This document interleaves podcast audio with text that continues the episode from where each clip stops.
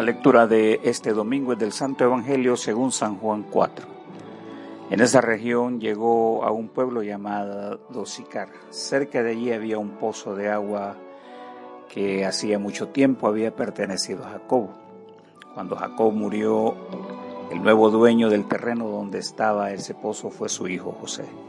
Eran como las doce del día y Jesús estaba cansado del viaje. Por eso se sentó a la orilla del pozo mientras los discípulos iban al pueblo a comprar comida. En eso una mujer de Samaria llegó a sacar agua del pozo. Jesús le dijo a la mujer, dame un poco de agua. Como los judíos no se llevaban bien con los de Samaria, la mujer le preguntó, pero si usted es judío, ¿cómo es que me pide agua a mí, que soy samaritana?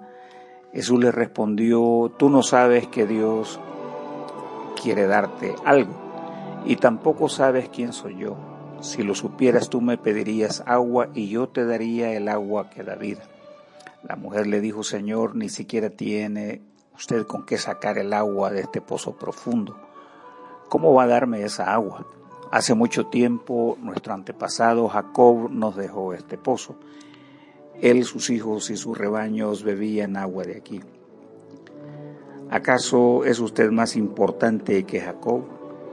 Jesús le contestó, cualquiera que bebe del agua de este pozo vuelve a tener sed, pero el que beba del agua que yo doy nunca más tendrá sed, porque esa agua es como un manantial del que brota vida eterna.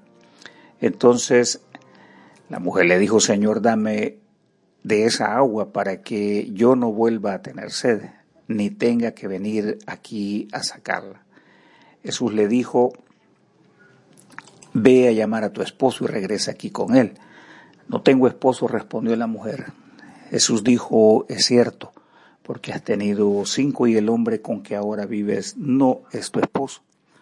Al oír esto, la mujer le dijo, Señor, me parece que usted es un profeta. Desde hace mucho tiempo mis antepasados han adorado a Dios en este cerro, pero ustedes los judíos dicen que se debe adorar a Dios en Jerusalén. Jesús le contestó, créeme mujer, Pronto llegará el tiempo cuando para adorar a Dios nadie tendrá que venir a este cerro ni ir a Jerusalén. Ustedes los samaritanos no saben a quién adoran.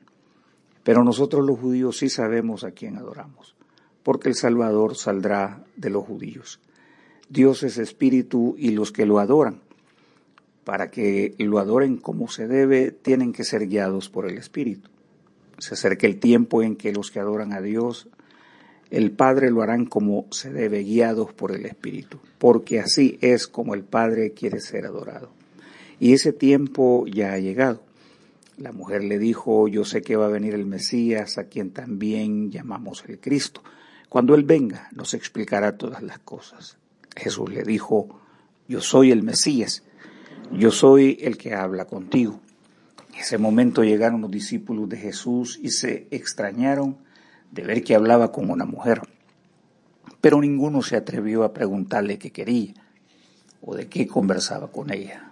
La mujer dejó su cántaro, se fue al pueblo y le dijo a la gente, vengan a ver que este hombre que sabe todo lo que he hecho en mi vida podría ser el Mesías. Entonces la gente salió del pueblo y fue a buscar a Jesús. Mientras esto sucedía, los discípulos le rogaban a Jesús, Maestro, por favor come algo. Pero él le dijo, yo tengo una comida que ustedes no conocen.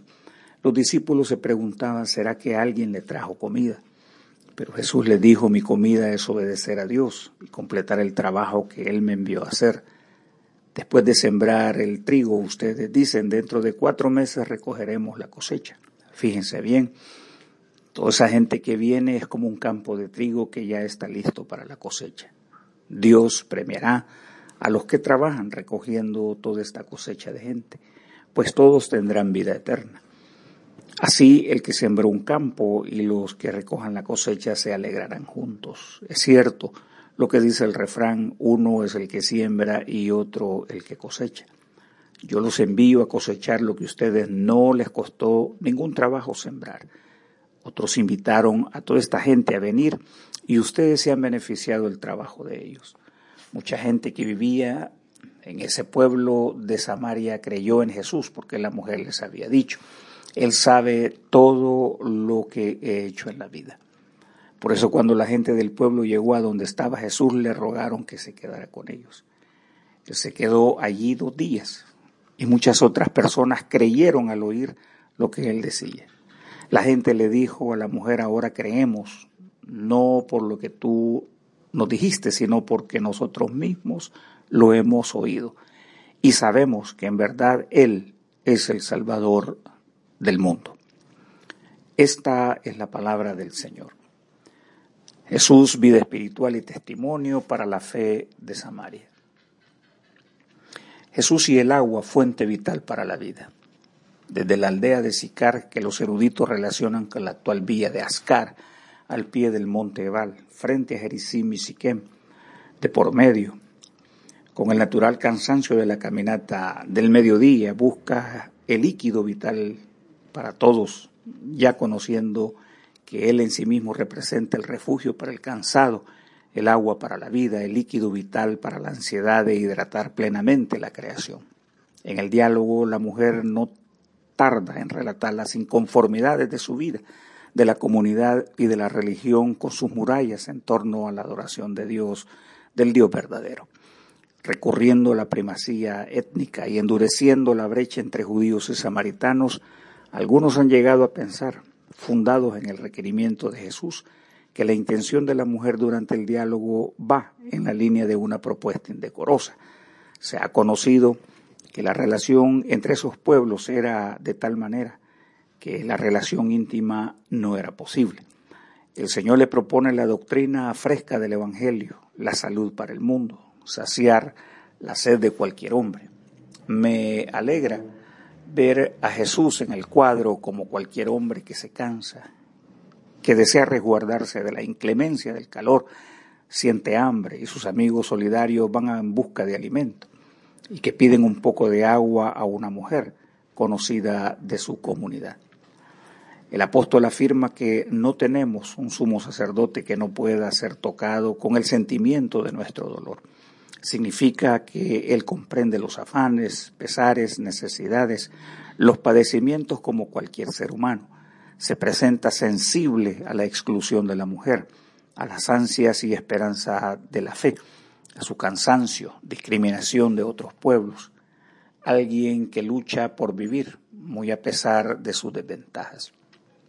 Jesús le presenta al Dios sencillo, puro, ese ser que transita entre los hombres para salvación, al Dios que trasciende lugares, espacios dedicados a la adoración, a la calidad humana que purifica como el agua los pesares del alma, lo interno y la verdad que debe prevalecer en los hombres que buscan adoración genuina y al Dios verdadero que ha venido a redimirles. Pensamos con el profeta cuando éste afirma la llegada de la salvación. Vengan ya, Vamos a discutir esto en serio, a ver si nos ponemos de acuerdo. Si ustedes me obedecen, yo los perdonaré. Sus pecados los han manchado como la tinta roja, pero yo los limpiaré. Los dejará, dejaré blancos como la nieve. Jesús invoca el poder del alimento. El maestro de vela en este pasaje es un elemento no sensible a sus amigos mientras ellos buscan saciar la necesidad del cuerpo con el alimento natural, él invoca la necesidad de nutrir el alma. Resulta interesante que en estas tierras extrañas para los forasteros judíos se abre la cocina para los enemigos raciales. Es lo bello que hay en las personas que alcanzan a ver la necesidad de otros y no proponen barreras en el alimento. Jesús insiste en la importancia del mensaje del reino en la responsabilidad de compartir los valores fundamentados en su amor a quienes viven privados de su ejercicio. Sigue usando la figura agrícola del trigo, de la cosecha, el consumo alimentario y la nutrición. Aunque complejo para muchos, la figura llama nuestra atención para verlo tocante al espíritu. Pensamos en su reino, que creamos en el cielo, pensar en que la materialidad no es el fin último, sino que Dios nos invita a participar de las riquezas de su amor, de la comunión que en Cristo es posible en la arena de nuestra realidad íntima del corazón. El profeta dice que en el antiguo pueblo hubo reclamo y duda cuando carecían de agua. Dice a ese lugar le puso por nombre Meribá, que significa reclamo. También lo llamó Masá, que significa duda, porque dudaron del poder de Dios para cuidarlos y protegerlos. Jesús ahora ofrece su confianza, un acercamiento al hombre, amistad, el ser vital que necesitamos, agua y comida. Resulta admirable que mientras la gente va en busca de Jesús, sus seguidores cercanos insisten en darle de comer, como ignorando la importancia de la intensidad espiritual del amor que implica la comunión con Dios. Incomprensiblemente, este mundo también está entregado a la materialidad, al consumo de lo novedoso, arrodillado ante la deidad tecnológica y desestima la importancia de alimentar su alma. La advertencia latente viene del evangelista quien relata esta insistencia del hombre que pone su alma al servicio de lo terrenal. Dios dice, les dijo, qué tonto eres, esta misma noche vas a morir, y otros disfrutarán de todo esto que has guardado. En Samaria creyeron por el testimonio de la mujer. El pueblo de Samaria se llena de alegría al escuchar el testimonio de la mujer y cree a Jesús. Su mayor argumento es que él le ha señalado hechos que solo estaban en el laberinto de su vida, o sea, el secreto más profundo de su intimidad. La comunidad, dando importancia a la necesidad espiritual, abre las puertas a Jesús y se olvidan del odio racial. Comprenden que para estar en comunión con el Creador no hace falta visitar el monte en Jerusalén o el Jericim en Samaria. El perdón parece ser la mejor medicina y la noticia llega a nosotros poniendo de relieve las palabras del Maestro cuando dice, pronto llegará el tiempo, cuando para adorar a Dios nadie tendrá que venir a este cerro ni ir a Jerusalén, porque Dios es espíritu y los que lo adoran, para que lo adoren como debe ser, tienen que ser guiados por el espíritu. Según Juan Calvino, el mensaje de la mujer induce sus corazones a la fe, ya que según el texto, su fe en el Mesías no parece estar consolidada, de tal forma que se puede hablar de un comienzo en la fe. Dios estima en gran honra cuando las personas valoran su palabra, ofrecen su respeto y la aceptan.